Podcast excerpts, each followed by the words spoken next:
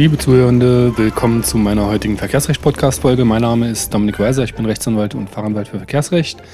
Und diese Folge ist dem Thema Dieselskandal im Saarland gewidmet.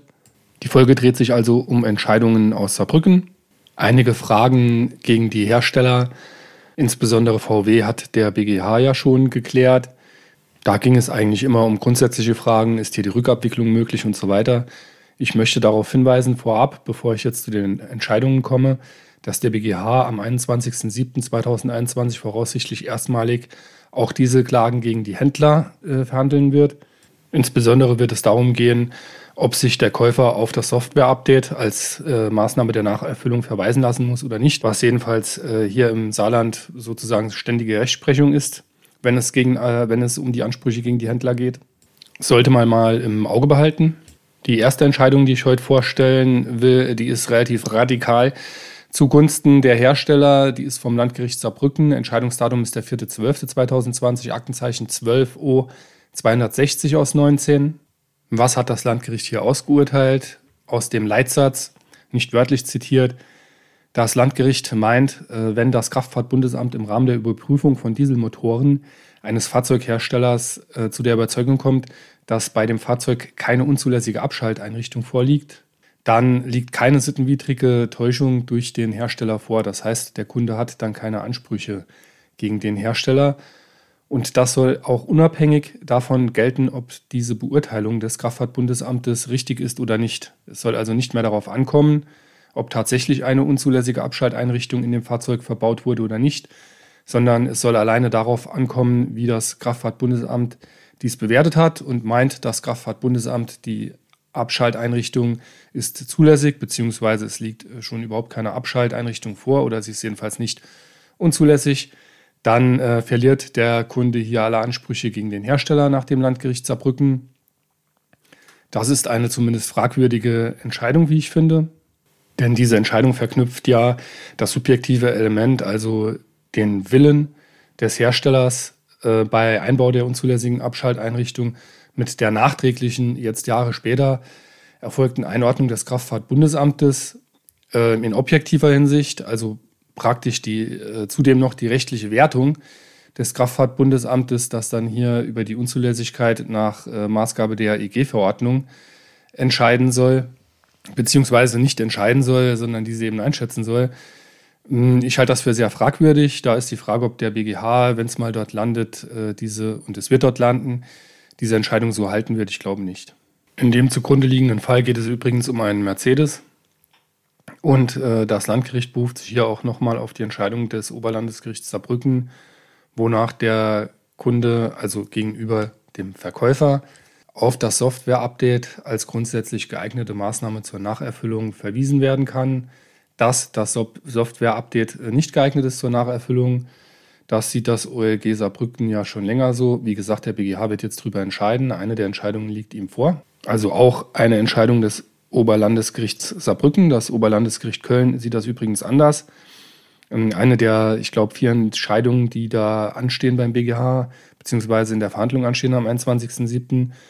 Ja, ähm, da darf man sehr, sehr gespannt sein wie das gegen den Verkäufer ausgeht beim BGH. Äh, ich habe da erhebliche Zweifel, ob der die Rechtsprechung des Oberlandesgerichts in Saarbrücken hier halten wird. Insbesondere äh, diese pauschale, ähm, diese pauschale Meinung, dass ein Software-Update bereits dann geeignet ist, wenn es vom KBA freigegeben ist, halte ich für sehr fraglich, beschneidet den Kunden doch sehr in seinen äh, Rechten. Nach meiner unmaßgeblichen Rechtsauffassung verhält sich das so, dass es dem Kunden ermöglicht werden muss, mittels eines Sachverständigengutachtens überprüfen zu lassen, ob die Nacherfüllung eben geeignet ist oder nicht. Das heißt, ich meine, dass wenn nicht sogar von Amts wegen das Gericht, wenn sich äh, der Kunde, also Kläger ja meistens oder die Klägerin, Entschuldigung, ähm, sich darauf beruft, dass das Software-Update ungeeignet ist oder äh, nachträgliche äh, Schäden am Motor auch nur anrichtet, dann meine ich, dass vielleicht sogar von Amts wegen das Gericht das äh, durch Einholung eines Sachverständigengutachtens aufzuklären hat, diese Behauptung. Ich hoffe, dass der BGH, der ja auch in anderen Fragen jetzt schon gesagt hat, da muss ein Sachverständigengutachten eingeholt werden, dieser Auffassung folgt, weil es für mich die einzige Rechte ist, der Kläger, die Klägerin hat eigentlich äh, gar keine Chance, ansonsten zu beweisen, dass äh, durch das Software-Update weitere Schäden am Fahrzeug entstehen, beziehungsweise dieses ungeeignet ist. Und die Einschätzung des KBA, von der kann man halten, was man will. Ich halte davon nicht besonders viel. Das ist aber nur meine persönliche Meinung. In den jetzt folgenden zwei Entscheidungen des Landgerichts Saarbrücken, also der 12. Kammer, geht es um äh, die Frage, was passiert, wenn der Kläger, also der Käufer des Dieselfahrzeugs, gar nicht Eigentümer desselben ist. Bei der ersten Entscheidung, die datiert vom 21. Oktober 2020, Aktenzeichen lautet 12O 185 aus 19. In dieser Entscheidung geht es um einen Kilometer-Leasing-Vertrag. Und auch diese Entscheidung fällt wieder pro Hersteller bzw. pro Verkäufer und kontra Kunde aus. Der erste Leitsatz oder Orientierungssatz, hier äh, nicht der offizielle Leitsatz, um den es mir aber nicht unbedingt geht, lautet ein sofortiger Rücktritt ohne Fristsetzung zur Nacherfüllung scheidet aus, wenn die Nacherfüllung vorliegend das äh, Aufspielen des Software-Updates im Zeitpunkt des Rücktritts nicht unmöglich ist. Also da sieht es eben insbesondere im Saarland für den Kunden sehr schlecht aus, wenn er sich nicht an die üblichen Fristsetzungen zur Nacherfüllung und so weiter gehalten hat. Hat dieser Kunde hier auch nicht. Dann komme ich aber zum eigentlichen Orientierungssatz der Entscheidung. Der betrifft nämlich die Frage, welche Ansprüche hat äh, jemand, der einen Kilometer-Leasing-Vertrag geschlossen hat, also nicht Eigentümer ist, sondern das Fahrzeug einfach für einen bestimmten Zeitraum geleast hat, mit anschließender Rückgabe des Fahrzeuges. Und auch da schlägt die Kammer wieder zu, und zwar gegen den Kunden, äh, da ein Leasingnehmer sich beim Kilometer-Leasing lediglich die Nutzung auf eine bestimmte Zeit erkauft, tritt ein Schaden im Sinne des Paragraphen 826 BGB grundsätzlich erst ein, wenn der Leasingnehmer Leasingraten zahlen muss, ohne das Leasingfahrzeug nutzen zu können. So, ich bringe das mal auf den Punkt, was das heißt beim Kilometerleasing. Beim Kilometerleasing hat der Kunde nach der Rechtsprechung des Landgerichts Saarbrücken, die natürlich jetzt noch nicht zwingend das letzte Wort in dieser Sache darstellt, aber nach dieser Rechtsprechung hat einer, der ein Kilometerleasing abgeschlossen hat, grundsätzlich keine Ansprüche wegen des Dieselskandals.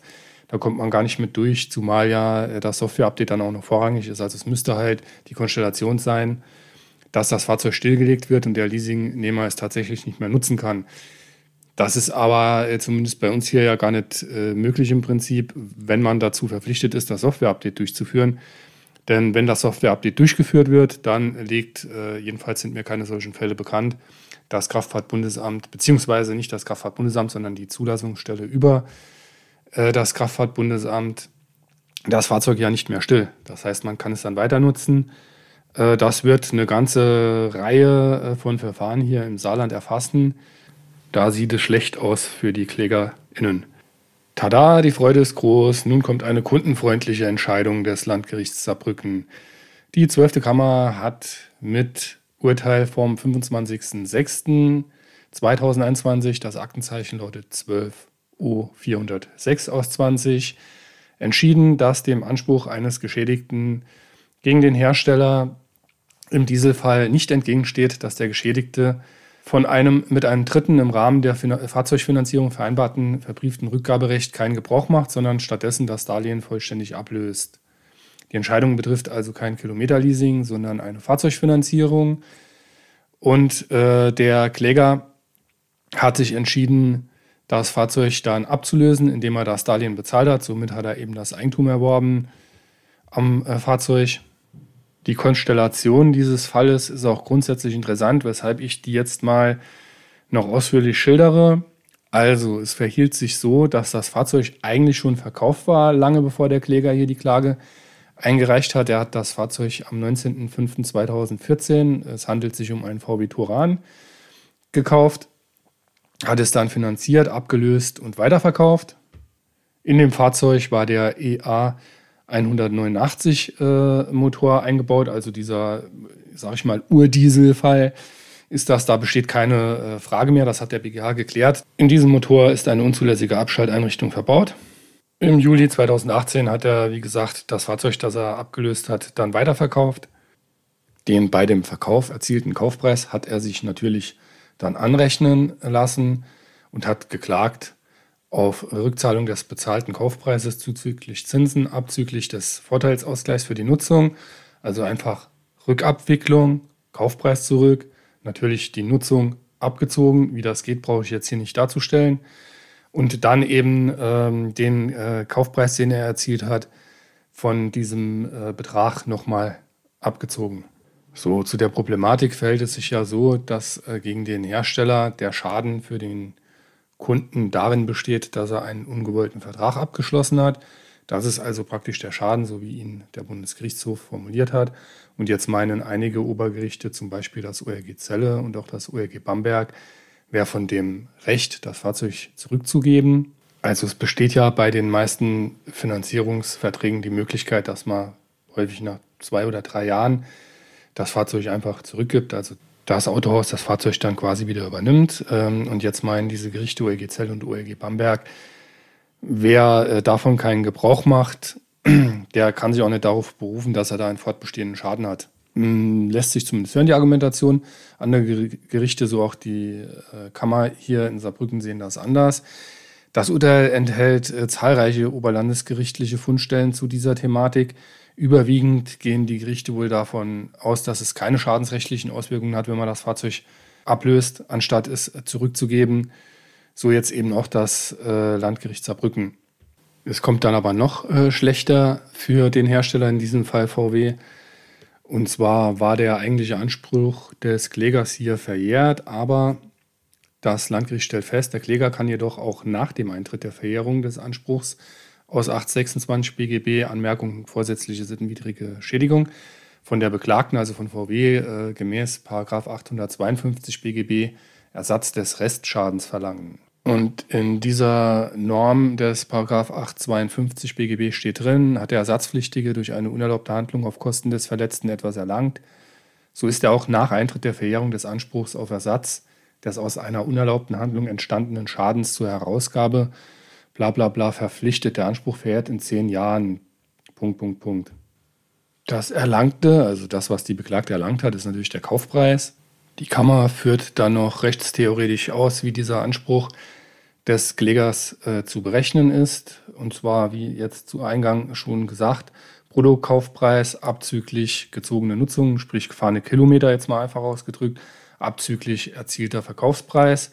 Und da kam tatsächlich noch 6.069,73 Euro für den Kläger raus.